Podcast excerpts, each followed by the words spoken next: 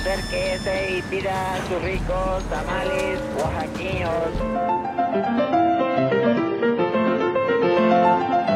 ¿Quién dijo que la historia de México no podía contarse de forma entretenida?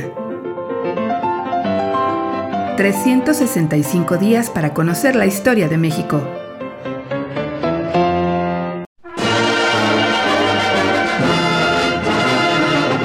Miércoles.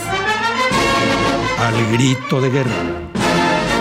Con sus uñas listas.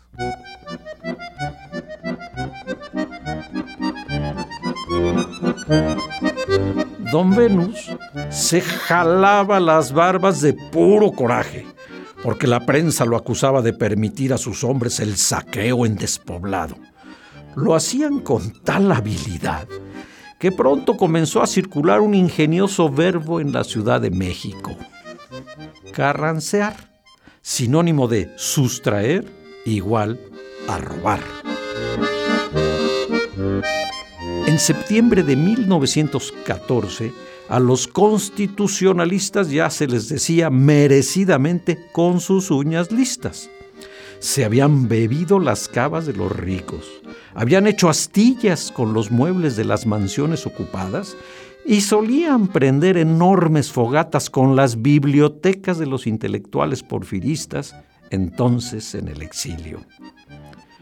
Con las uñas más largas que nadie y argumentando razones de Estado, Carranza decidió retirar de la circulación la moneda vigente. Fíjense nomás, plata pura, contante y sonante, y sustituirla con bilimbiques, que no eran otra cosa que billetes de papel mal hechos, fácilmente falsificables y cuyo valor dependía, desde luego, del vencedor en turno. Impotente frente al autoritarismo del Carranclán, el pueblo se desquitó echando mano del ingenio y haciendo circular un verso que decía, El águila carrancista es un animal muy cruel, se come toda la plata y caga puro papel. Encrispado, Carranza ofreció jugosa recompensa por el anónimo poeta. Todavía no firmaba la orden cuando ya circulaba un nuevo verso. ¿Recompensa?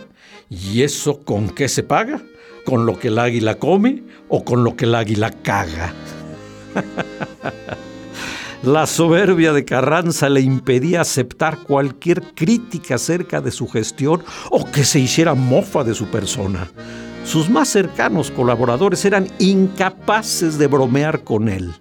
Sin embargo, sus detractores no le tenían compasión. Su imagen fue incorporada en la letra de la famosa cucaracha en su versión zapatista. Con las barbas de Carranza voy a hacer un calabrote para ponérselo al caballo de mi general Coyote. El primer jefe no sabía reírse de sí mismo y ante cualquier cosa buscaba inspirar temor y respeto en sus colaboradores cercanos. Fíjense nada más. Se dice que acostumbraba despachar y recibir a contraluz para que su interlocutor nada más pudiera ver su impresionante silueta y su sombra. Carranclanes al grito de guerra.